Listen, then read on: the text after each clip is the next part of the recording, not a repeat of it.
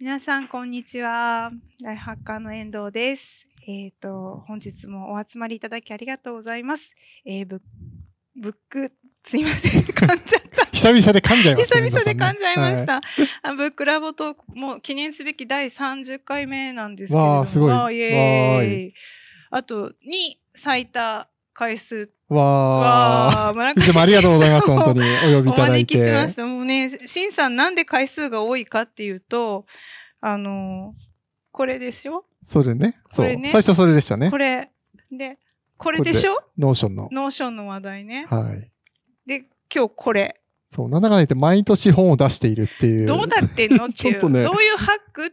僕もよくわかってないんですけども、結果そうなっちゃったっていう。そうなのはい。だから、いろんな意味でライフハッカー的っていうかね、どこをとってもライフハッカーと相性が良くて、あの、と最多登場回数でこの先も増えそうな気がしていて、今日もたくさんの方に視聴の登録をいただいています。ありがとうございます。りがとうございしかもね、編集部も今日はライブでみんな来てくれる。そう、ライフハック、さっきもね、 Notion の企画やろうねって話してたんですよね。そうなんです。という、あの、村上臣さんをお招きしております。えー稼ぎ方2.0の著者で、元 LinkedIn 日本代表。ようこそ。はいくださいました。よろしくお願いしますよろしくお願いします。はい。えっと、稼ぎ方2.0というテーマにね、皆さん、興味を。まあちょっと刺激的なタイトルですよね。刺激的なタイトルですよね。でもこれもともとは違うタイトルだったんですよそう、ね。もともとは働き方2.0っていうタイトルで、まあまあ自分でこう出してたんですけども、ね、結局出版の直前にですね、なんかこれ内容とタイトル違くないですかっていうのが編集から来て、ええで面白かったのがう、んあのー編集の方から、うん働き方っていう本だって聞いて読んだら、なんか全然社内出世の方法が書いてないみたいな。あ その視点はなかったなと思って、僕全然そんなこと頭になかったんで、うん。なんかやっぱり皆さん一社でこう勤め上げるっていうのがやっぱりまだ結構残ってるみたいで、前提としてそう前提として。働くって言われちゃうと。そう働くっていうと、今の会社でどう生き延びるか、あよりこう上に上がるかとかや、あ自分らしく働けるかみたいな話を期待してたら、なんかこう副業しろみたいな話してて全然違うじゃないですかって言われて、うん。確かに。確かにと思って、確かに。そう。じゃあどうしようかなと言ったら、結局まあ、後で話を触れると思いますけども、はい。まあまあ自分のね、パッションに、今度楽しく働くために、えーかつ、もう、勤めてる会社自体がうん。今後どうなるかわからないんで、そうしたらやっぱ自己防衛も含めて、いくつかそのレベニューソースというか、いろんな働き方をしてもいいんじゃないのと。で、制度的には結構できるようになってきてる。うん。で、市場の環境もそれができるような環境になってるとい。うと、まあやってみた方がいいんじゃないと。うんいうような、まあ本になってるわけですね。はい。これからの時代の新しい稼ぎ方。しかもこれね、帯がね、帯とかもここにも、やりたいことと経済的自立が両立できる時代。はい。楽しんで働いたもの勝ちの世界がやってくる。えー、どうしよう。こんなサラリーマンでいいのかなみたいな。いや、でもそれはあのーサラリーマンであっても、うんその、楽しんで働いたもん勝ちだと思うんですよね。うんで、僕自身もまあそうやってキャリアを作ってきましたし、やっぱりこの自分がやりたいことと、まあ会社から期待されていることっていうのを、まあうまくバランスさせると、はいやっぱりこう楽しく働ける、ようになるんじゃないかなと。で、いろんなキャリア相談を受ける機会が私多いんですけども、まあ特に転職2.0を出してから。そうこれ結構ですね、いろんな方から相談をいただくことが多くて、やっうんぱ悩みは深いんですよね。皆さん。はい。で、コロナ禍を見てみても、で、転職を検討する人が増えたんですよね、コロナ禍って一言で言うとそうですね。そう。で、足元見ると転職希望者数は、うんこう、角度が変わって、コロナの3年間で上がってんですよ。ただ、転職した人っていうと、今までのトレンドとあんまり変わんないんですよね。なんで、この 3年間の総括としては、このギャップが増えたと。もやもや層そう、もやもや層が増えてるんですよ。転職したいけど、まあ、できなかったのか、うん希望と合わなかったのか、うんもしかし動かなかったのかわからないですけども、うん希望したんだけどもしなかったっていう人が優位に増えているっていうのが、うんデータから読み取れる事実なんですよね。もやもやそう。そう、結局もやもや層が増えたと。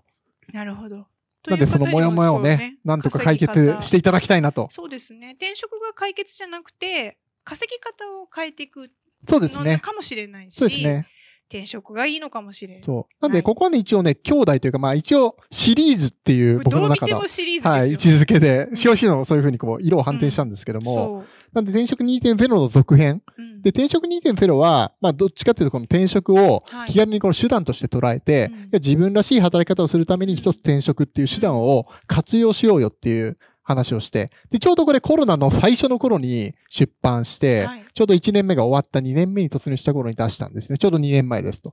で、なんでこの本自体は一切編集者の人と対面することなくリモートで作り上げた本で、まあそれはそれで面白いんですけども、で、そうしたら数字見たらね、今みたいに、じゃあ増えたかっていうと、増えてないですよね。で、欧米見るとコロナ禍で大退職時代みたいに言われていて、、要はその、まあ日本より厳しいロックダウンをしてはた国が多かったんうんで、まあ、家族との時間増えました。で、自分でこう、考える時間も増えて、通勤もなくなって。っていうと、みんな、なんか、自分はなんで働いてるんだろうとか、そもそもなんで自分はここにいるんだみたいな、なんかこの、自分とそう、向き合う大きなあーテーマに向き合うという機会が増えたらしく、うん結果、もう今の仕事はダメだとか、もしくはなんかこのフルリモートを許してくれない会社は辞めちまえみたいなうん動きがなって、ものすごい転職ブームが起きてるんですよね。海外では。海外では。で、日本も起きるかなと思って書いたら、そうでもなかったと。もやもや層が増えただけだったとで、もう一回ちょっと2年経ってみて、まあ編集の人と一緒に、うんな今出せるもん何かあるかなっていうことを考えたら、でも副業解禁の流れはかなり進みましたよねと。なんで上場企業の、まあ、半数は副業 OK になっていると。はいで、国もそれを推していると。うんで、フリーランスに関しても、まあ、いろんなところからあープッシュが来ていて、でねで、昔よりかはちょっと滑らかなあー働き方が選択できるようになってきたと。選択肢は増えたと思うんですよね。だとすると、このチャンスは活かせる人はやっぱ活かした方がいいですし、まあ、いきなりね、こう会社を辞めてフリーランスやってくださいってできる人は限られてるかもしれないですけども、はい少なくともマインドセットとして、そういう選択肢もあるよと。おもしくはいつでも取れるよっていう自分になっておくことっていうことがとても大事で、うんかつそのマインドセットを変えるのが思ったよりやっぱりハードルが高いんだなとうんいうことが分かったので、うんまあまあそれをメインにこの書いたっていうのが稼ぎ方2.0ですねその。思い込みが実はもしかしたらちょっとそこをカチャッと外すだけでそうです、そうです。より一層自分らしい働き方ができるんじゃないかっていうことですよね。両者にこれ一貫して言えるのは自分らしく働いた方が人生ハッピーじゃないっていうそう、まさにその通りですすね。なんで両方とも最初に書いてあるのはうん自分と向き合うっていうことなんですよ。なんで自分が何が楽しいって思うのかと仕事を通じて。で、転職2.0も第一章は自己分析から入ってるんですね。はいなんでその自分が本当にこう楽しめるものって何かとか、あもしくは向いてる向いてないとかをどうやって判別するかみたいな話をしていて、うんで、結局、転職2.0で言うとキャリアオーナーシップを持とうっていう話になってるわけですよ。なんでやっぱり、会社に今までこう依存していたというか、これはこれでうまく回ってたんですよね。高度経済成長の時は。要はその戦後復興の中で、本来国が直接支援するべきような福利厚生も会社側にやってもらうというのが、あの日本のシステムで、うんまあ、結果その社会保険料とかは、まあ、要は給料天引きっていう形で多くの人は国に納めてるわけですよね。で、それがまあコロナの給付金の時に、国が直接支払う手段がないっていうので、まあ大問題になったじゃないですか。で、これが象徴しているように、まあ、ある種社会としてそういう仕組みを作ることで、国自体の復興を遂げて、まあ結果高度経済成長を成し遂げたと。で、大成功だったと思うんですよね。。ただやっぱりそこの成功体験が今逆にネックになっちゃってて、これ以外はダメなんじゃないかとか、これじゃないとやっぱりみんなうまくいかないんじゃないか。で、そこに今分断が生まれていて、まあ、成功体験のある世代と、まあ特に今の若い世代っていうのは全く成功体験がなく、生まれてこの方は経済が成長してないんですよね。要は失われた20年、30年と言われてるように、うん要は経済成長を体感してないんですよ。ただバブル世代はイケイケどんどん知ってると。で、このギャップはすごいやっぱりあるわけですよね。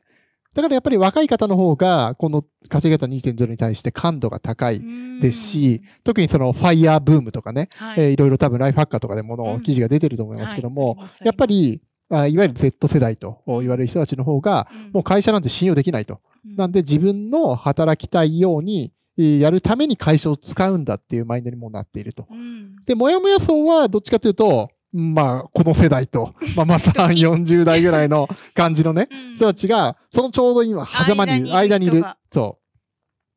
で間にいるその世代がライフハッカーの読者の方にも多いんですよね、だから多分皆さんモヤモヤを解消しようと思って来てるんだと思うんですけれどもちょっとじゃあスライドお願いできますでしょうか軽く流し、これ、はい、表紙です。次お願いします。あ、私が送るんだ。ごめんなさい。で、稼ぎ方が変わるその理由はっていうところなんですが、ちょっとその背景のところ、さっきもでも失われた20年というか、うん30年とか、給与も上がらないしみたいな話です、そうですね。あの、リンクトインで、まあ、たくさんの働き方の情報にも触れてこられましたけど、大きく言うと、まあ、日本っていうのは20年間、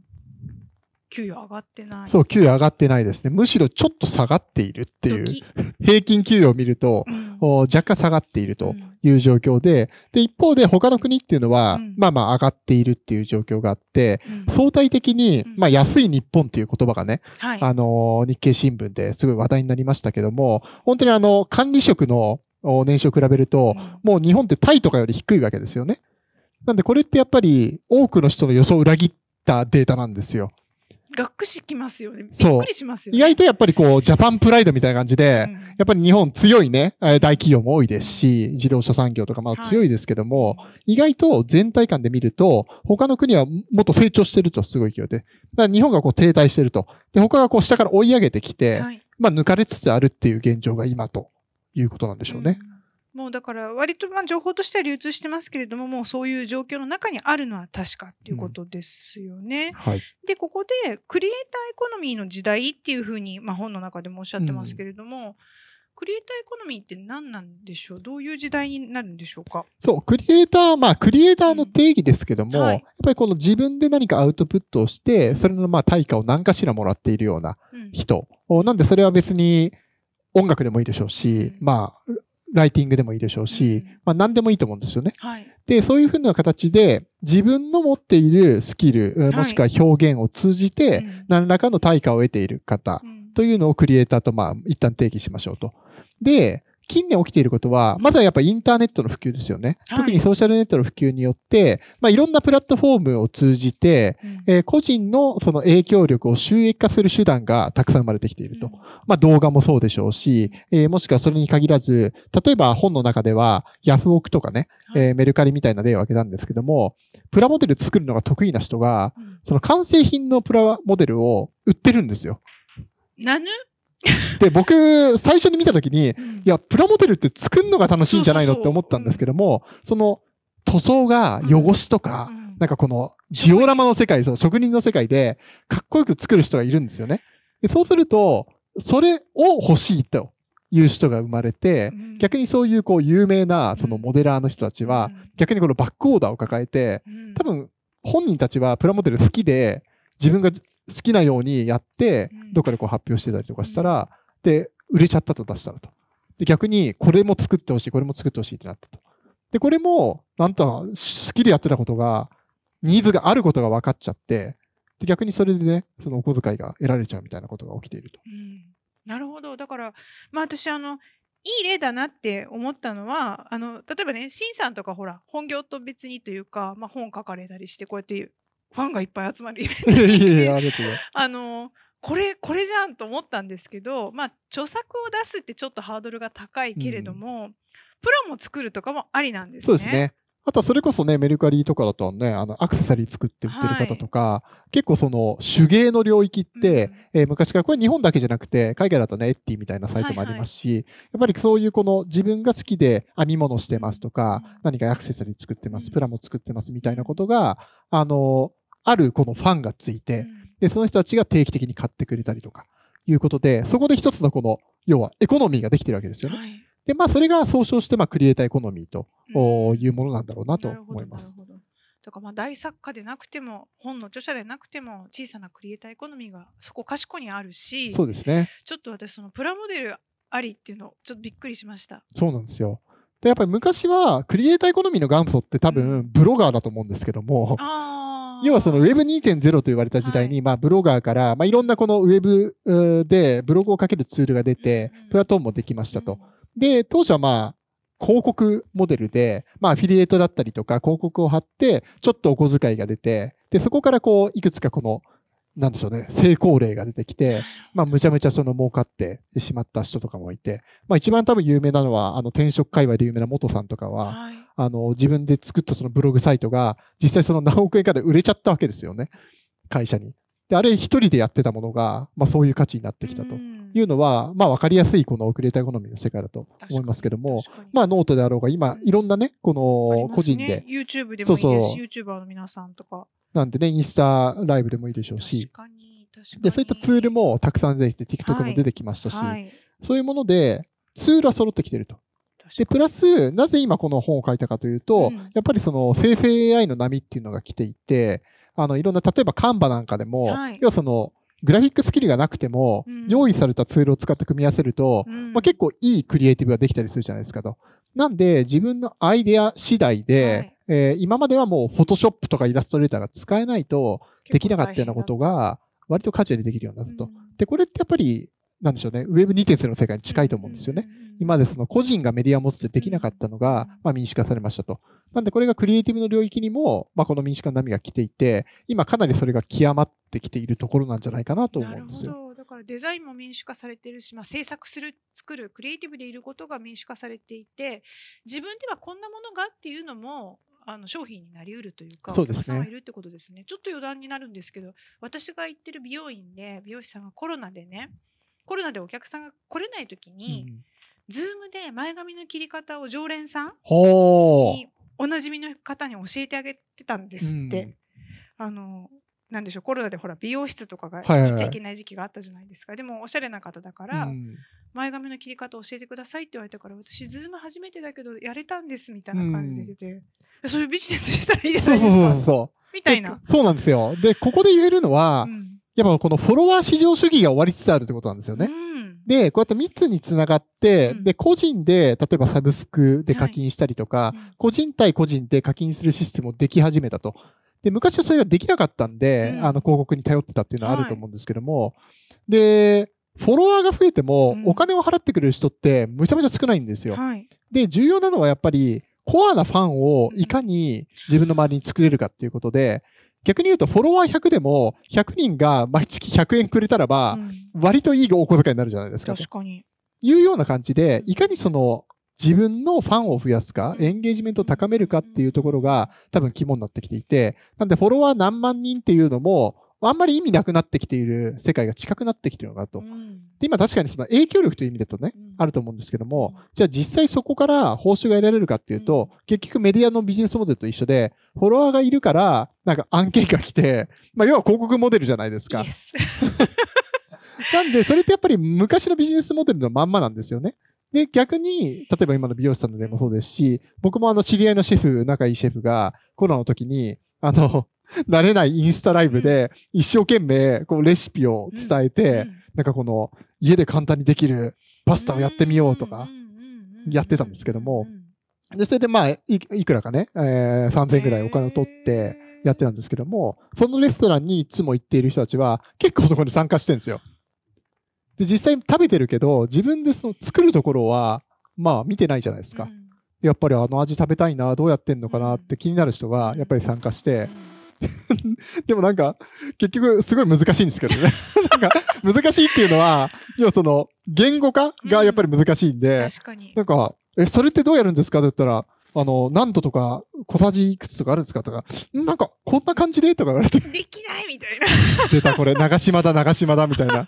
こうなんか、ボールが来たら打つみたいな、そうそう。打つみたいな。そう。それで、全員ホームランが打てるわけないだろう、みたいな。そう。天才シェフはちょっとね、もうちょっと勉強した方がいいなと思いましたけど。もうちょっと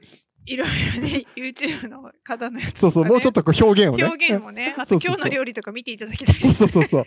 凡人でも分かりやすいように説明してくれると思ったんですけども、まあ、ただそういうようなね、うん、えー、機会も出てきてると思いますね。うん、なるほど。だから、おまあ、レストランのシェフだったりとか、私が行ってる美容師さんだったりとか、え、そんなの？っていうのが、実はもうクリエイターエコノミーのそれ一一個一種ですよみたいな感じに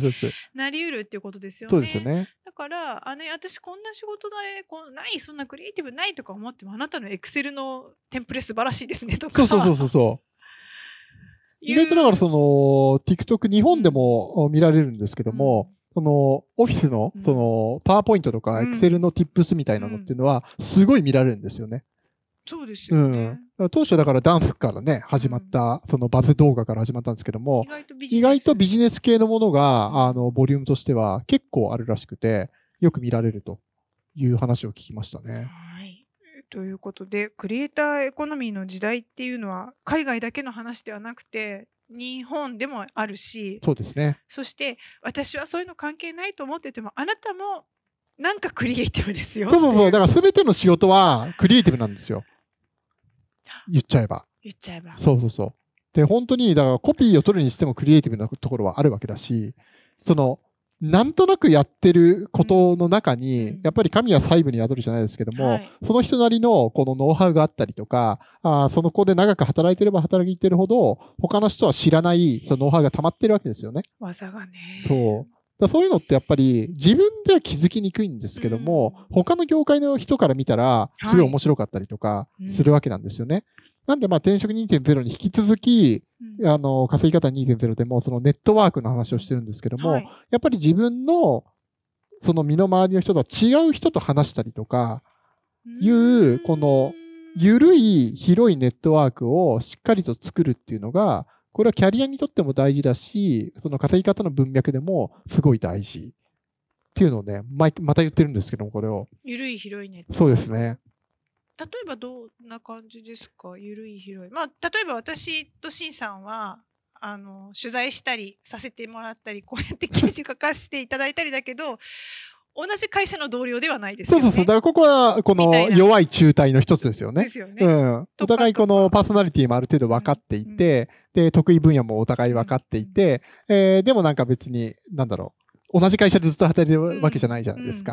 だからこういう関係をやっぱり増やすっていうのはとても大事うんかなと増やすための手段って何かありますか？僕ね、あのーよくお勧めしてるのが、まあもうあのコロナがね、明けてきて、ランチとか行けるようになったじゃないですか、みんなで。うんなんで、週に1回とか、うんランチタイムで、この、それぞれが、他の会社で働いてる友達を連れてきて、カジュアルランチをすることをお勧めしてるんですよね。うん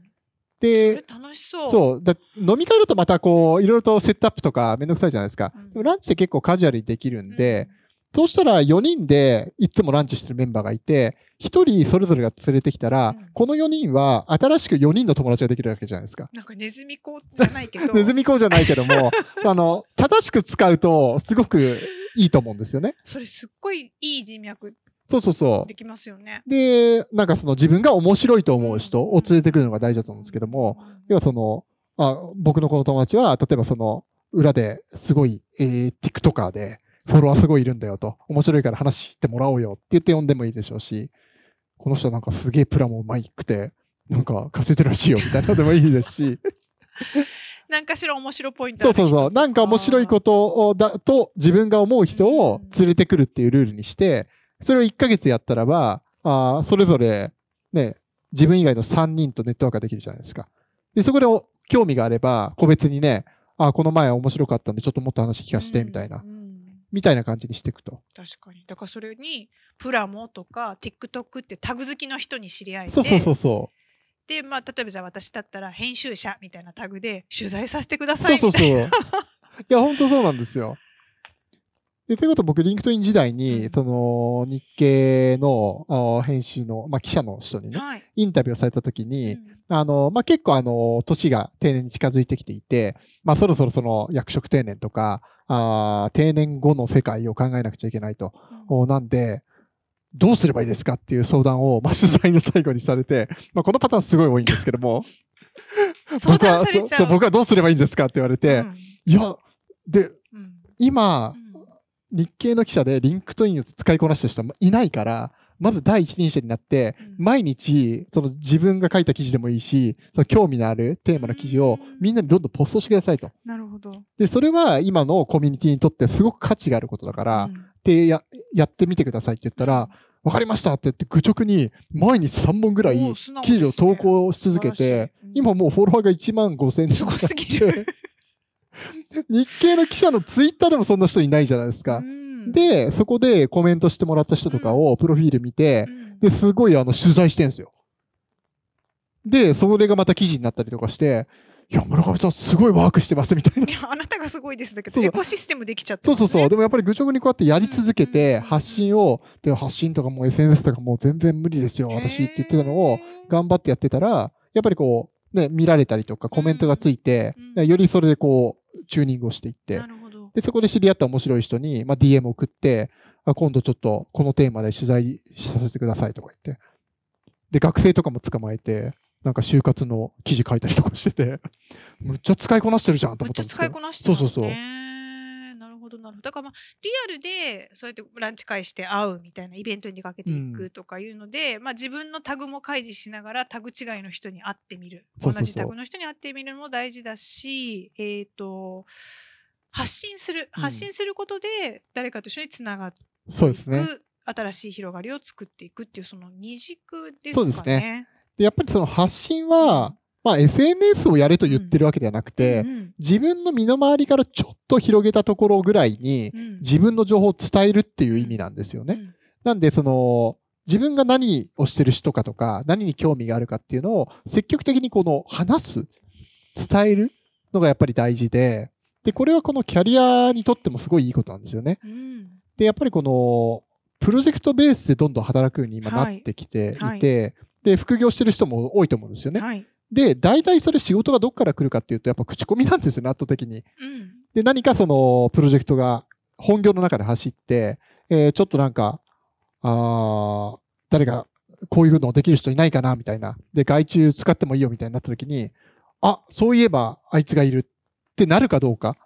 で、そこで声がかかれば、そこから機会が生まれて、結局それがそのね、転職の機会になったりとか、フリーランスの人の仕事の機会になったりとかするわけで、だそれをどういうふうに自分を人に流通させるかっていう、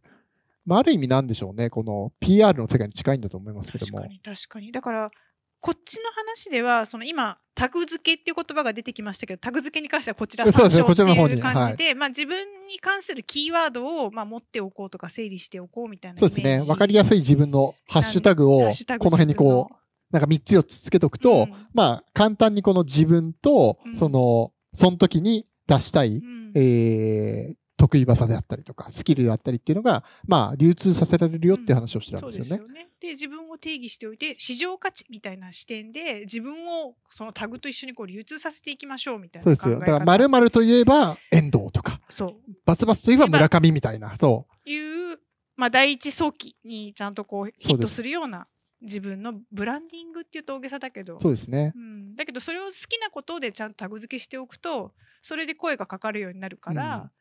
あちょうどよかったみたいな。書いてみませんか？やっていませんか？っていう話が来るっていうことですよね。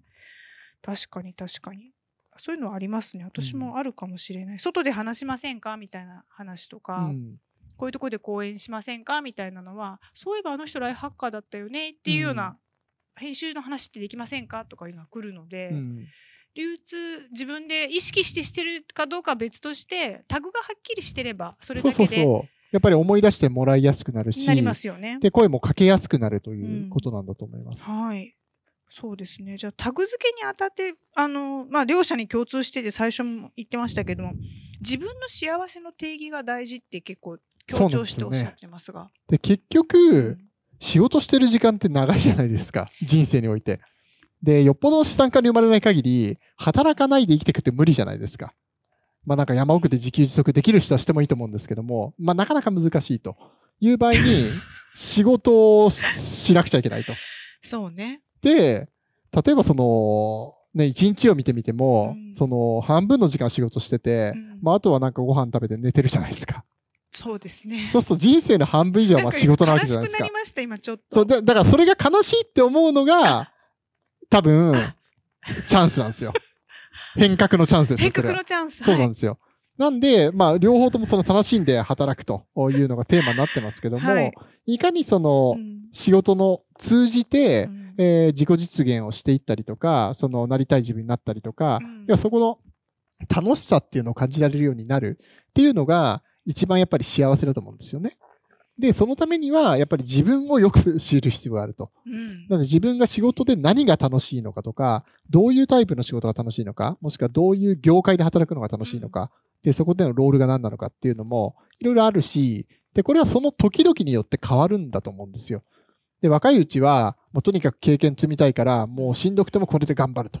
えーただ、この先にこれがあるから今頑張るんだっていうような定義もあるでしょうし、はい。まあ、ライフステージが変わって、うん。えー例えば結婚したりとかね、うん。子供ができたりとか、うん。なって、プライオリティがちょっとおそっちの方に行くと。で、それもありだと思いますと。なんで、まあ子供がなんか小学校に入るまでは、ゆるゆる働きたいと。でも全然 OK だと思うんですよね。だとしたら、それができる環境に、まあ、身を置けばいいと。で、その間、スキルがちょっとね、陳腐化しないように、まあちょっと自分で頑張る必要はあるかもしれないんですけども、そういうような形で、まあその時々でやっぱりこの、働くっていうのを手段として捉えて、で、その中でも楽しめるようなものを選んでいくっていうことがやっぱり、なんだろう、幸せなんじゃないかなと思うんですよね。で、そう、あの、株式会社自分みたいな話、両方でもしてるんですけども、はい、やっぱりその幸せの定義って人それぞれで、たくさんの仲間とワイワイしてるのが楽しいっていう人もいるし、それが嫌だっていう人もいるわけですね。俺は一人がいいと。いう人もいるし、もしくはむちゃむちゃやっぱりお金を稼ぎたいんだと。もう仕事のモチベーションは金以上だと。でそれもいいと思うんですよ、別に。人それぞれの選択なんで。で、これはもう十人十色であってよくて、で、その時々によっても変わるんでしょうけども、やっぱり自分が何を一番重視するのかっていうことを知っておく必要があるんですよね。それは。そこを読み違える人いません？なんだろう、読み違えてるのか、うん、深く考えてないのかどっちかかもしれないですね。もしくは、その、だ深く考えてないっていうのは、うん、やっぱ世の中で今情報が多すぎるんですよ。そうそう。そう。ちょっとなんかあの、メディアの人を前にしてこういうのもあるんですけども。いろんな情報出してますけど。なんでその、やっぱキラキラストーリーが多すぎて、で、これもちょっとね、先生の弊害だと思うんですけども、いや、その、成功例ばっかり目にするんですよ、人は。そうですね。そう、それによって、なんかこの、そうじゃなくちゃいけないとか、うん、ああいうなんか逆のプレッシャーみたいなのを感じたりとか、うん、その、だってあんな一握りじゃないですか。0.01%ぐらいの成功例を一生懸命探してメディアは取り上げてるわけじゃないですか。すで、大多数の99%の人はそうじゃないと。ただ、それを増幅させてしまう装置を人類が手に入れたため、結局、寂しさが再生産されるんですよね。で、例えばそのね、写真投稿サイトでもそうですけども、この、すごいいい生活してると。それに比べて自分の今の生活はと。うん、で、仕事もこんな成功してる人が、ね、そう、同世代でいるのに、うん、比べて自分はっていう、そういう相対比較が人を今幸せ、不幸せにしてるんです。そう。なんで、一回それやっぱ、とりあえず置いといて、自分としてな何が一番いいんだと。で、別に困らず食えていて、えー、楽しい仲間とワイワイできてていいじゃないかというふうに気づく人もいるでしょうし、なんで、一旦そういう外のノイズを排除したときに、本当に自分って何が楽しめるのかとか、何にワクワクするのかっていうことをしっかり考えると、一旦そこから距離が置けると思うんですよね。で、結果、ロールモデルとして、こんな風な人は理想だけどねっていうのは、その後としていいと思うんですよ。だから先に来ちゃいけないっていう感じでしょう。なるほど。理想の側から考えない。そうです。理想というか幻想？そう、幻想ですよね。うん、で、その情報も本当かどうかわからないですしね、もはや。そうですね。そうですね。そうですね。いや、おっしゃる通り。まあ、メディアの仕事をしていると、あの、まあ、できるビジネスパーソンのなんとかの仕事の流儀みたいなかっこいいみたいなのを いっぱい出すわけですよね。あと、ライフハッカーだと本当にウォーレン・バフェットはこう言ったとか、スティーブ・ジョブズはこうしてるみたいなやつが、ありますよね。やっぱり皆さんよく読んでくださるので、うん、でもそれは本当にね、まあ、現代の偉人シリーズって読んでるんですけど、こう、偉人だから ちょっと凡人とはまた違う世界そうですね。それはだから、インカが逆なのかなと思いますよね。うんうんうん、なんでこの、スティーブ・ジョブズはこれをしていたけども、これをしたからスティーブ・ジョブズになったわけじゃないじゃないですか、多分。イエス。なんで、これをやったから全員がスティーブ・ジョブズになるわけじゃないという。まあ、毎日同じ T シャツ着てても。そうそうそうそう。それはただの、なんかファッションに興味がない人っていう。っていうことなんで。そう、結果になりがちじゃないですか。はいうん、なんでやっぱり、その人その人たらしめる、うん、もっと、表面的にはそう見えるけども、多分違う理由っていうのが複数絡み合って、まあそういう偉人が出来上がってるんだと思うんですよね。なんで、もしも参考にするんであれば、それをきっかけにして、よりその人のことをよく知る。うん、まあ、それこそこの好奇心とか面白がり力の話だと思うんですけども、まあ、いろんなこう話が伝聞でもあるわけじゃないですか。なんで、あ、こういうことを積み重ねると、こういう思考になるかもしれないね、みたいな、想像はできると思いますけどね。うん、という見方をするのは OK だけれどもそこを目指すとかではなくてそうですねでむしろやっぱりどういう時に自分が充実してると感じるんだろうかとか、うん、何をしているあるいはどの仕事だったら楽しく我慢できたのかみたいな、うん、感じのことですかね。でもしはだからその革新的な製品をスティーブ・ジョブズみたいに作りたいとうん思ってる方が今見てる中でね、うんいるとするじゃないですかと。で、一番の近道は、そういうものを生み出してる会社に入るのが一番早いんですよ。はい。なぜならそういう仕組みを持ってるんで。うんで、これはやっぱり外から眺めててもその情報って触れられないんで、だとしたらば目先の目標はうんその会社で潜り込むことなんですよね。入る。入ると。うんじゃあそのためにはどうすればいいんだっうんて言ったら具体的なアクションになるじゃないですか。うんそうですよね。まあ、だから村上さんは前職の時なんかは意図してあれですよね外資系に入るっていう。そうです、そうです。僕はちょうど、その、リンクトインに入るときに40になるタイミングで、で、それまでまあずっと僕海外経験ゼロで、まあ日本の企業しか勤めたことがなくて、ただ、まあ結構なんでしょうね、うんあのーヤフー時代うに、んまあそこそこなんでしょうね、日本のキャリアの中では上の方まで行ってしまって、で、その先どうしようねって考えるタイミングになったんですよね。で、そうすると、どっかの会社の社長をやるとか、なんか、ロールモデルとしてはその辺しかなくなってしまって、で、一方で、インターネットこんなに大好きで頑張ってやってるんだけども、グローバルプロダクトをちゃんと作ったことがないなってことに気づいたんですよね。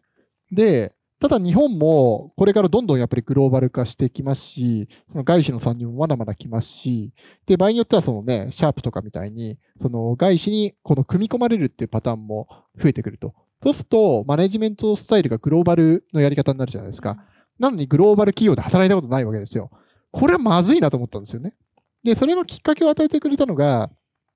孫さんの後継者、ソフトバンクの、として、あのー触れ込みできたニケシュ・アローラという、インドの方。そうそう、インドの人。あの人は元グーグルですけども、うんあのーその人がですね、ヤフーの会長になったんですよ。ほ僕がその執行役員やってる時に。ううんで、僕モバイルのリードをしていて、で、ニケシュがやっぱりモバイル重要だと。うんで、戦略どうなってんだとか言って、毎週のように彼の部屋に呼び出されていたんですよ。そう、うん、詰められてそた。う。で、まあ、でまあ、そう基本的には毎週激詰めされてたわけなんですよね。で、これどうなってんだ、どうなってんだって、すごい勢いであれして。うんで、その時そんなに英語できなかったんで、まあ、通訳連れてってはいやってたんだけども、やっぱプロダクトの結構細かい話も、うまくその通訳伝わんなくてう、んで技術的な話とかそうそうそうお前の言ってること全然わかんないみたいに、なんか不機嫌になってて、うんとぼとぼ帰るってことを繰り返してて、うんでそれで、これやばいなと。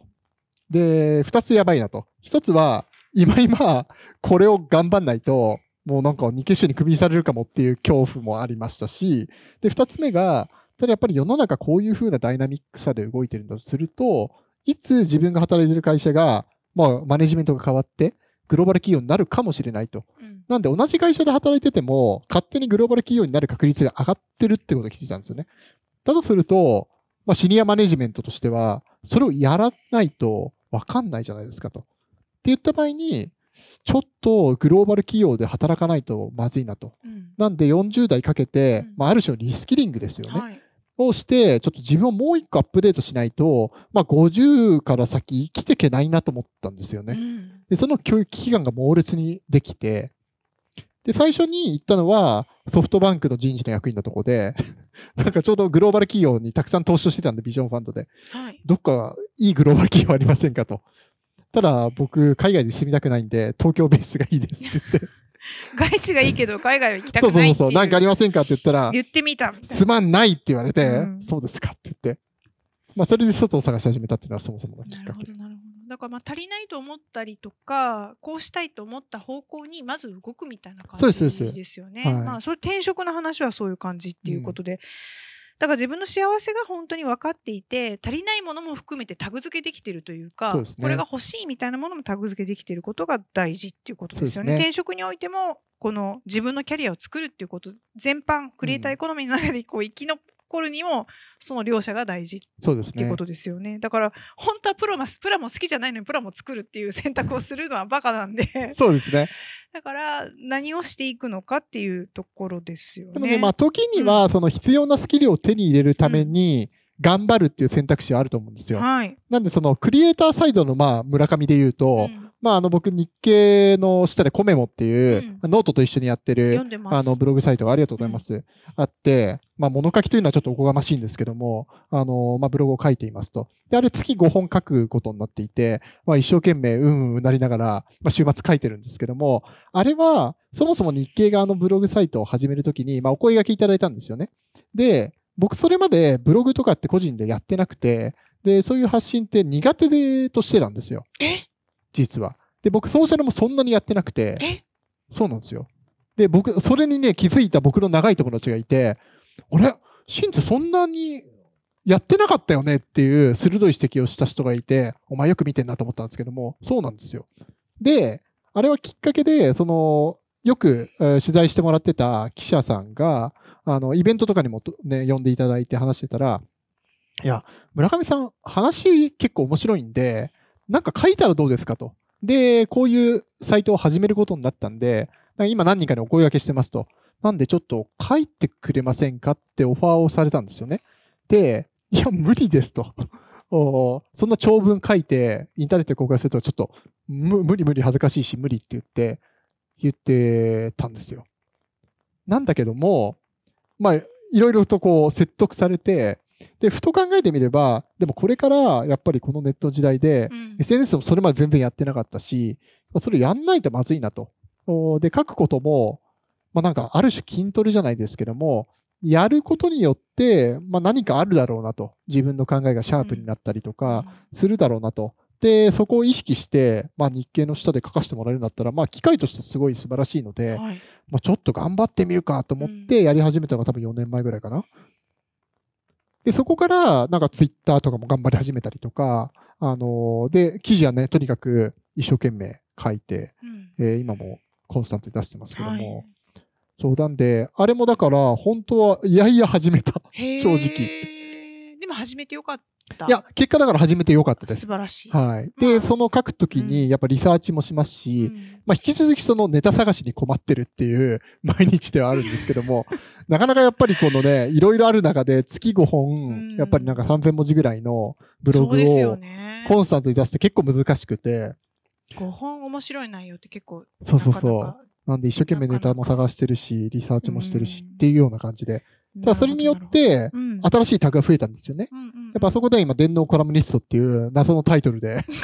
やってて、これ日経のその記者がつけてくれたんですけども、あの、まあ、最初雑多なコラムニストでやったのが、まあ、ある程度コロナ禍もあって、働き方とか、やっぱり自分が、まあ、知見のある領域に、このテーマを絞っていって、まあ、だ今だとダイバーシティ働き方、働き方改革みたいなところをカバーしてるんですけども、そういうふうにやり始めたら、やっぱ知識も深まってきますし、で、読んでくれた人の会話とかもを通じていろいろ学びができますし、まあ、何よりやっぱり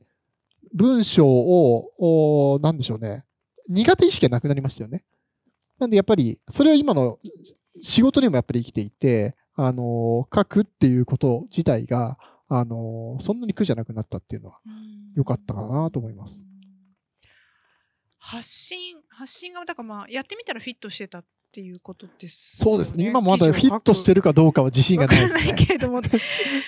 なるほどなまあでもタグ付けの一つでありあとあのお話を関わってて思ったのがその自分をキャリアを作るためのマインドセットがいろいろと、まあ、この本の中に出てきてるんですけれども、やりながら考えてらっしゃいますよね。アジャイル思考じゃないけれども。う完全にそうですね。うん。なんで、あの本の中にもね、アジャイル思考大事よっていうのを書いてたんですけども、結局、次どうなるかわからない世の中じゃないですか。はい。こんなコロナなんて絶対来るね、もうスペイン風邪以来じゃないですか。100何年ぶりのパンデミックですよ、世界的には。一応乗り越えたっぽい一応乗り越えたたっぽいですけども、ただ本当そんなことがあるなんて思ってないですし、うん。まあ地震とかもそうですよね、うん。思わないと。なんで、やっぱその時々で、機動的にやっぱり自分の戦略を変えていかないといけない。し、そこは、なんだろう、アンテナを高く持って、えー探し続けなくちゃいけないし、やっぱちょっと試してみて、いけそうなら行くと。なんでまさにそのブログの例がいい例だと思いますけども、まあ、いやいや始めたけども、やってみたら、まあ、反響も多少得られるようになって、あ、それにはちょっと面白いなと。だ引き続き書くのはむちゃむちゃ辛いですけども、やっぱりそれによって何かこのポジティブな影響が与えられるっていうこと自体には、すごくやりがいを感じるので、だからそこは頑張ってやろうみたいなバランスがされるようになったんですよね。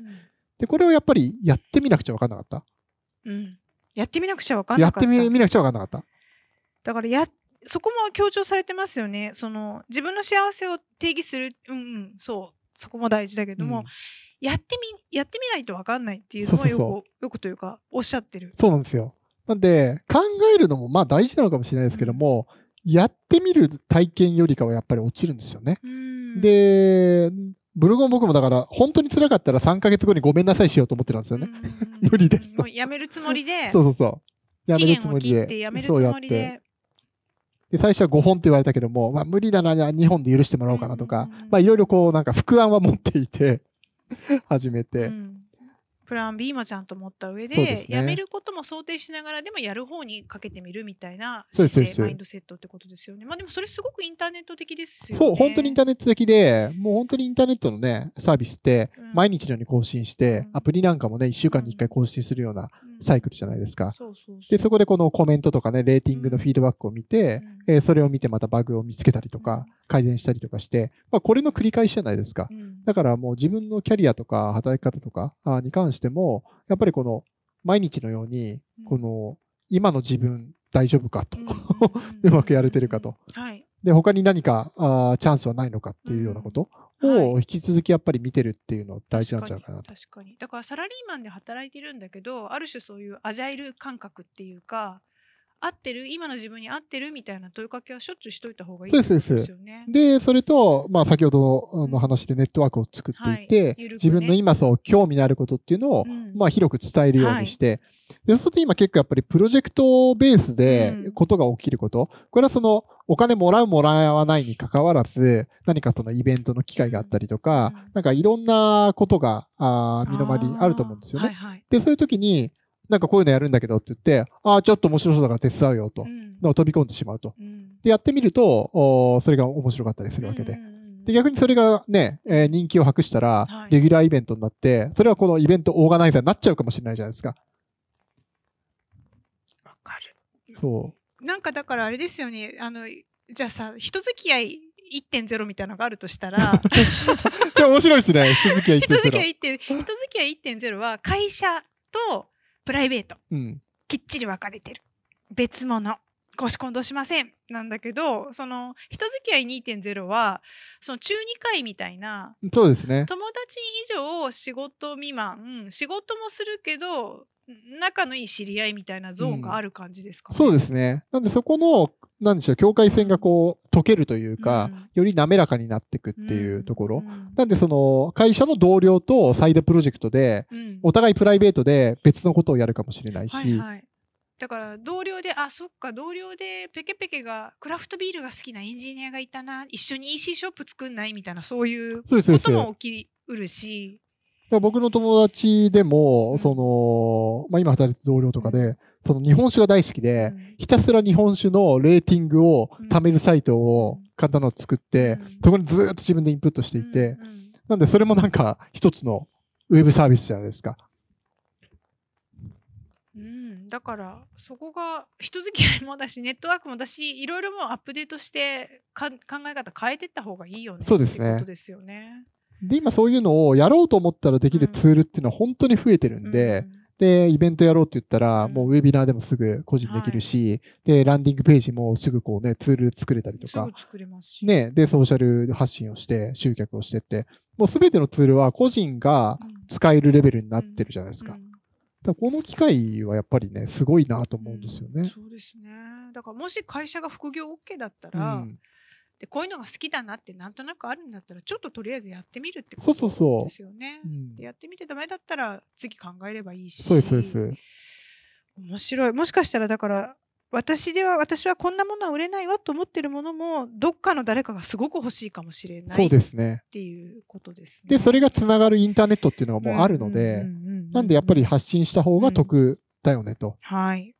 ということで、わかりました。まあ、自分の幸せを定義する、自分のタグをはっきりさせる、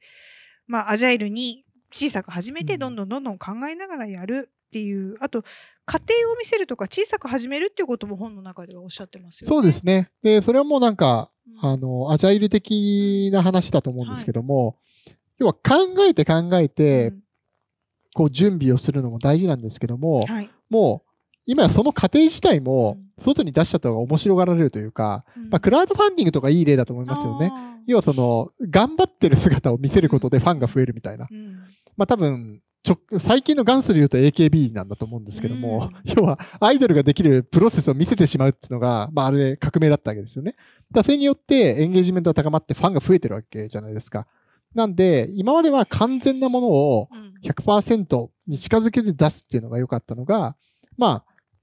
先に出しちゃってうん、みんなと一緒に作っていくみたいなところうん。が、まあなんかこのプロセスエコノミーと言っていたりしますけども、その過程自体がこのファンを作る一つのパーツになってるっていう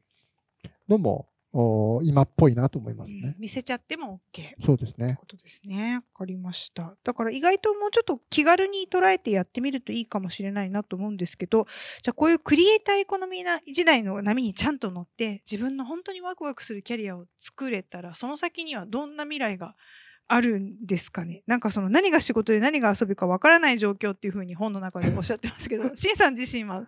どうどうですか？今、ご自身それ体感される？そう、僕自身はもう長らく、なんだろうね、こ公私混同というか、やっぱりその自分の興味に合わせて、まあ本業とか副業とかをうんうん。をやっているので、うん。やっぱり基本的にはまあ楽しんでいる。うん。うんあと楽しもうとしているっていうマインドセットもあると思いますと。でもちろん仕事はね、あいいことばかりじゃなくて、まあなんか、8割9割は辛いことの方が多いですと。正直と。ただそれも次の自分、次のバージョンの自分になるために必要だなと思ってるからやってるわけであって、それはまあ筋トレのように、うんまあなんかでかくするために頑張るみたい今、な。負荷高い。そう今負荷高い、ちょっと高めだけども頑張ろうって思うし、それはやっぱりこの次どうなろうっていうのをセットしてるからなんですよね。うん。次のイ自分のイメージがセットしてあるから。そうそうそう。まあとりあえず直近のゴールがあるじゃないですか。うんうんなんでそれに向かっているよねと。で、その道筋が合ってるんであれば、あんまりこの苦とは感じないというかん。んうんうんただまあ道筋が合ってるかどうかのとこは絶対ブレちゃダメですよ、そうですね。無駄な苦しみっていうか。そのためにもやっぱり自分をよく知って、うんある程度の方向性っていうのはうん、やっぱり自分で決める必要がうんあると思うんですよね。なんでやっぱりこのちょっと噛んで全然別の道に、別の道にってやってると、やっぱりキャリア迷子になりがちだと思うんで、まあそうはならないようにした方がいいと思いそうますけどね。ですね。キャリア迷子。だからここでね、村上信さんとライフハッカーの遠藤さんがプラモを作って売ってもいいって言ってたから 苦手だけどプラモ作りましたとか絶対そうそうそう。やっちゃダメですってそいうう。そういうんじゃないですとそういうん。じゃないですとそうじゃなくて、うんあなたがやってることの中にあなたがやると幸せなことがきっとあるはずっていそうことですよね。それかまあすごく好きなこと。まあでもなんかありそうですよね。そうですね。うんで、なんでその、まあ、報酬を得る得ないに関わらず、うんその、まあ、プロボノみたいなものとか、うんうんうんうんまあ、ぶっちゃけ PTA とかでもいいと思いますし、そういうような、違う、今の本業と違う体験を通じて、うん別にあの PTA 入るのにね、会社の許可必要ないじゃないですか、基本的には。確かに。ただ、その中で、あの、地域に、うんえーとか、そのコミュニティに貢献することが楽しいと思う人もいるかもしれないし、そのなんかオペレーションをうんなんかこう綺麗にしてうん、なんかみんなからなんか感謝されて、あ、むっちゃ満足度高いって思う人もいるかもしれないと。うんそこからボランティアそうそうに発展していくとか、まあいろいろありますよね。そう。で、そうすると、それをちょっと抽象化すると、うんあ、自分っていうのは、あ人がなんかこの困ってるものを整えるで感謝されることにモチベーションが湧くタイプなんだなってわかるじゃないですか。はい。その体験を通じて。うんうんだとしたら、じゃあ、それ仕事だと何なんだろうっていうのが次の問いですとな。るほど。なるで、そうするとそういう仕事は、まあ、たくさんあるわけですよね。一回じゃあ体験、喜びのあった体験を抽象化してみて、これって他だと何ができるかなって考えてみるのいいですね。わうん。かりました。あるかもしれない。あるかもしれない。でも私、ちなみに PTA であの文章を書く仕事を引き受けたりとかして、結局同じみたいな。それはもうあれですよ。専門性がもう決まってるから、そねうん、それをうん生かすっていうで道ですよね。後からこういう仕事してました。プロの体に書いてもらってよかったよ。いや、なんかまあいいや、みたいな。まあ楽しくやれてるから、まあ私は納得というか、そういう感じがいたします。はい。ということで、あの、楽しく稼ぐという未来が、あの、皆さん自分の今好きなことの中にあるかもしれません。ちょっと押しちゃいました。楽しくて。えっと、質問が来てます。はい。地方に住んでる場合、人脈やネットワークはどのように作ればよいでしょうか？それはやっぱりインターネットは一つの武器ですよね。確かに。うん。インターネットやっぱりその、特に地方部の方にとっては、相当インパクトがあったと思うんですよね。はい。多分古くはミクシーだと思うんですけども、懐かしい。と、あの SNS の頃のミクシーっていうのは、やっぱその先駆けで、うんやっぱり世界を広げたわけですよね。で、それによって救われたいわゆるマイノリティの人とかもいるわけで、やっぱりその周りには自分みたいな人がいないって思ってたのが、日本には結構いるぞってことが分かって救われた人とかいると。なんで、そういうツールは今たくさんあるので、やっぱりそれはネットを活用するっていうのは一つのツールなんだと思うんですよね。インターネットのコミュニティでつながってみてはということですね。地域の社会課題をビジネスとして成り立たせることを考えています。しかし、受け手からはサービス確保（無償と考えられ、提供する側もボランティアや NPO として無償で行っていることが多いのが現状です。その地域に即した課題解決やもっと価値のあるものをプロフェッショナルとして提供し、ビジネスをするにはどうすればよいでしょうか？これね、これ結構深いテーマだと思うんですよね。で、日本のやっぱりこの地方の課題っていろいろあって、一番はやっぱりその地方の経済圏っていうのが縮小しているっていう、まあ事実があるわけじゃないですか。なので、地域の課題を解決しても、いわゆる経済的なリターンが得られない可能性があるってことなんですよね。だとすると、課題を解決してるだけでは多分ダメで、その課題を解決しつつ、新しいバリューをどう作るか。で、それに、その、対価が発生するのかっていうことだと思うんですよね。なんで、ないお財布からお金は出ないっていうビジネスの原則がありますと。多分その状況なんだと思いますと。だとすると、直接その課題を解決してないかもしれないけども、多分かすっていて、えー、いくつかの課題は解決できるかもしれないようなものを新しく作りに行くしかないと思うんですよね。うんなんでまあ一つはだから例えばインバウンドみたいないい例だと思いますけども、要はその地元では見向きもされなかったものが、この観光客にとっては価値があるようなものを価値としてやったらば、そこにお金を払う人っていうのは、地域にはいないし、日本にもいないかもしれないけども、外から来た人は払うかもしれないみたいなことがあるわけですよね。なんで新しい価値をどう作るかっていうことに尽きるんじゃないかなと思います。なるほど、なるほど。よくわかります。海外の方から見たら、え、この居酒屋、え？みたいなところが魅力的に映るとか、そうです、そうです。いう、まあ、ニッチなポイントを探す必要がある。そう。確かに、小樽だか、北海道どっかの、うん、老舗のホテルで、毎日餅つき大会をやってるホテルがあるんですよ。これ、だって、日本人からしたらおかしいでしょ？ね、要はその、毎日餅つきしたり、その縁日みたいなのやって、はい、それを毎晩毎晩、あのー、要はイベントをやってるんですって。で、いや、正月以外に餅つきするのみたいな話じゃないですか。ただ、海外の観光客の方はそれを見たいんですよ。夏でもね。夏でもいつでも、いや、来た時にそれが見たいと。なんで、毎日餅ついてますみたいな。で、すごい盛況らしいんですよ。価値作ってますね。そう。なんで、それはやっぱり 常識にとらわれず、ユーザーの声としっかり向き合うと、やっぱ日本でしか見れないものを見にここに来てるんだっていうところに愚直に答えるとそういう答えになるわけじゃないですか。ただ、我々の伝統からするとおかしいと。うん。まあでも、そこも思い込みを外して。そうなんですよ。で、こういうのはたくさんあるんだと思いますよね、やっぱり。価値を探しに行くということですね。同じ方からの質問なんですけれども、地域社会活動にお金を流通させるアイデアはないでしょうか？地域の活動なので、オンラインサロンなどコアなファンを囲い込む手法だとこぼれてしまう方が出てしまいます。とのことです。オンラインサロン、コア、広げていきたいっていうことですかね。うんな、なぜそれをやりたいんでしょうね。ねうん。そう、なので結局、うん、なんでしょう、ビジネスにおいて対価が発生するっていうのは、うん、何らかのやっぱり課題解決にお金を払う人がいた場合に限るわけですよね。で、それがより便利になるとか、あもしくはなんか、より幸せな体験になるとか、何らかそこに価値を見出さない限り人はお金を払わないじゃないですかと。はいはい、なんで、それが何なのかっていう話だと思うんですよね。なので、なんかその地域に貢献したいっていう気持ちはすごい尊いし素晴らしいと思うんですけども、ビジネスとして考えるとやっぱり全然別なんですよね。なので、それをどうバランスさせるかっていうのが、やっぱり腕の見せ所かなと思いますよね。うん、価値創造のところでクリエイティビティを発揮していく必要があるということですね。はい、自分の得意なこと、好きなことを仕事にできたらと考えています。最近人から褒められたことや自分の得意をメモするようにしていますが、その他、どんなことをして自己分析、自己理解を進めるのが良いでしょうか？そうですね。僕本の中では、今回感情ノートっていうのをお勧めしていて、で、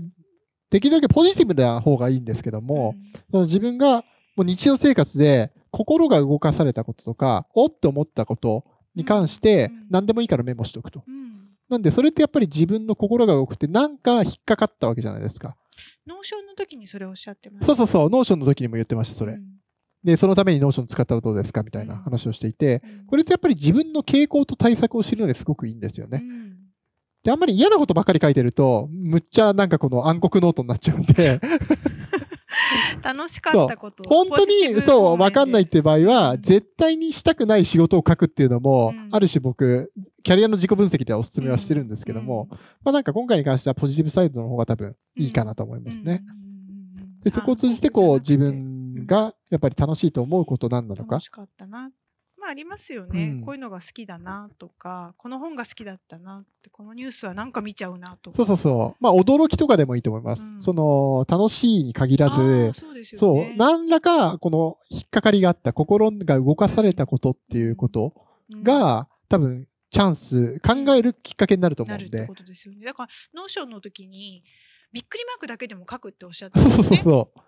なんで、それびっくりしたっていう感情うんが心動いてるじゃないですか。そう。なんで、それだけでもいいと思いますと。うん。なんで、この時にうん。びっくり。とかのノートでもいいと思うんですよね。うん。それで後で、あれ、自分なんでびっくりしたんだっけ？って思ったら、、あ、そうだ、なんか、あの車の色にびっくりしたんだ、うん。なのかもしれないし、じゃあそれってなんだっけ？と考えると、なんか多分いろんな自分の原体験に触れたりとか、うん。あー理解が深まってくると思う。うんうんうんうんうんうんうん。後からだから抽象化したりとか例えばもう青い車ばっかりびっくりしてるね そうそうそう。あ、俺青い車好きなんだっていうことは、それで気づくかもしれないじゃないですか。うん後からね後から。うん、なんかわかんないけど和菓子ばっかり見てたわとか そうそうそうそう。そういうんでもいいと思うんですよ。うんそれっていうのはやっぱりこう、ポジティブなことだと思うんですよね。うんで、そこからやっぱり興味が生まれてくる。で、よくその好きなことがわからないんですっていう質問すごく多いんですよ。特にその学生とかのキャリア相談乗ってると、もうまあもちろん働いたことはないでですし、まあ本当に好きなことを何なのかわからない、全く想像もつかないっていう人もいると。で、そういう場合に、やっ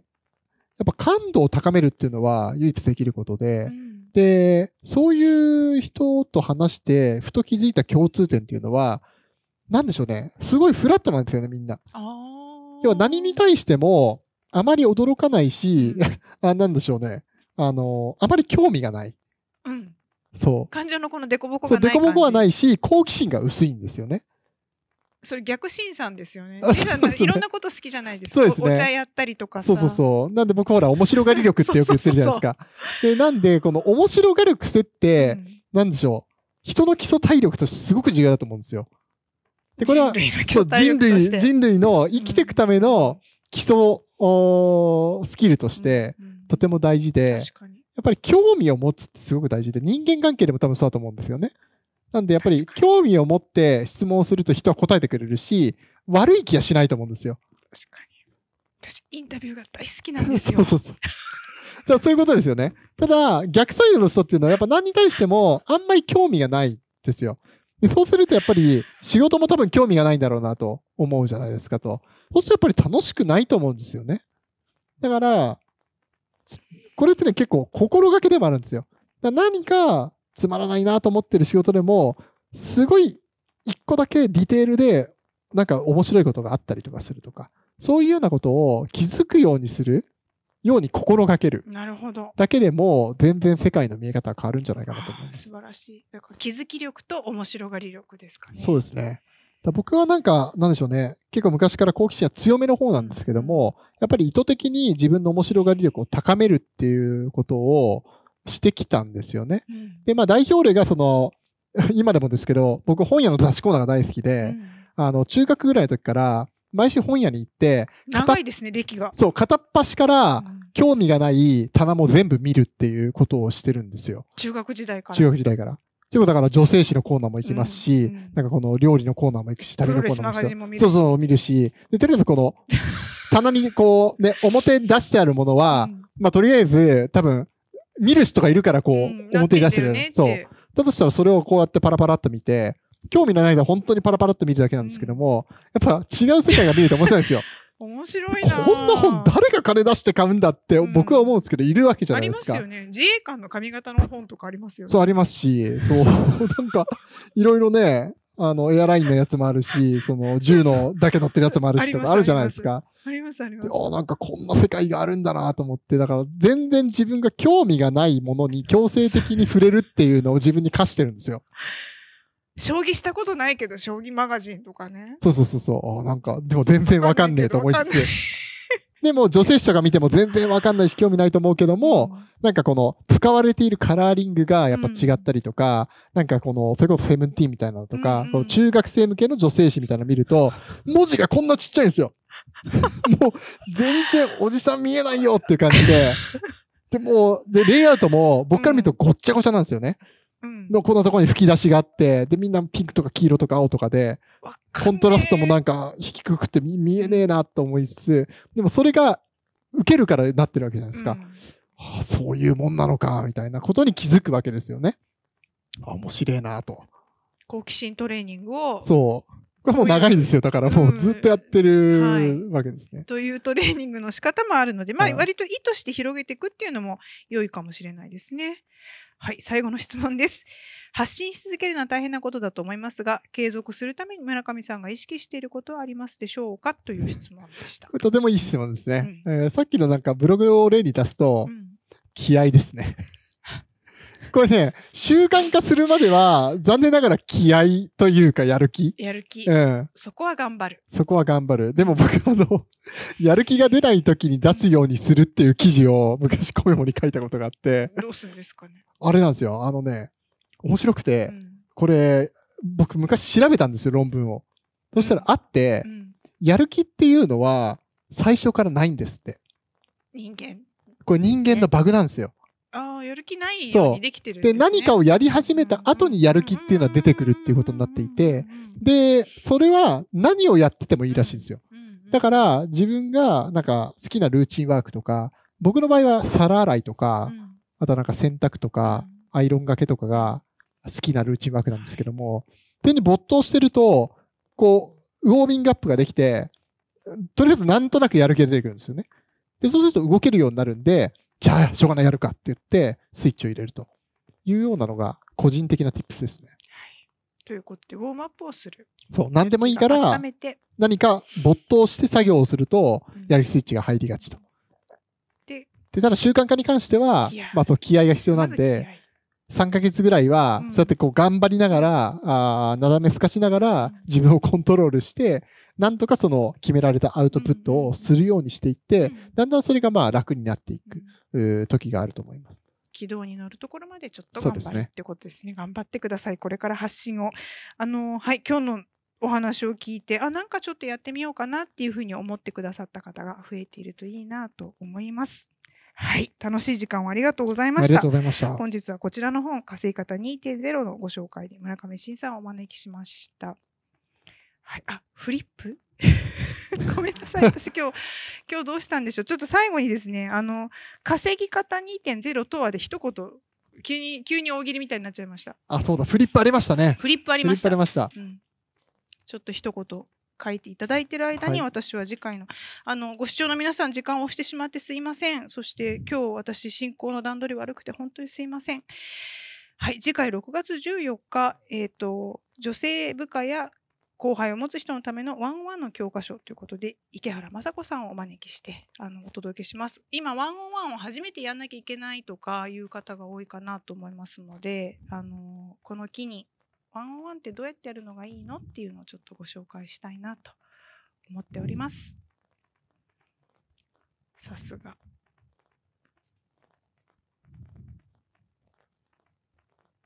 なるほど。はい。はい。ということで、稼ぎ方2.0とは？はいこ。ちらです。人生を楽しむ手段であるということで、うん、よろしいですか、ね。はい。人生を楽しむための新しい稼ぎ方っていうのをちょっと身につけていただけたらなというふうに思います。はい本日は村上慎さんどうもありがとうございました。はい、ありがとうございました皆さんありがとうござい。ました。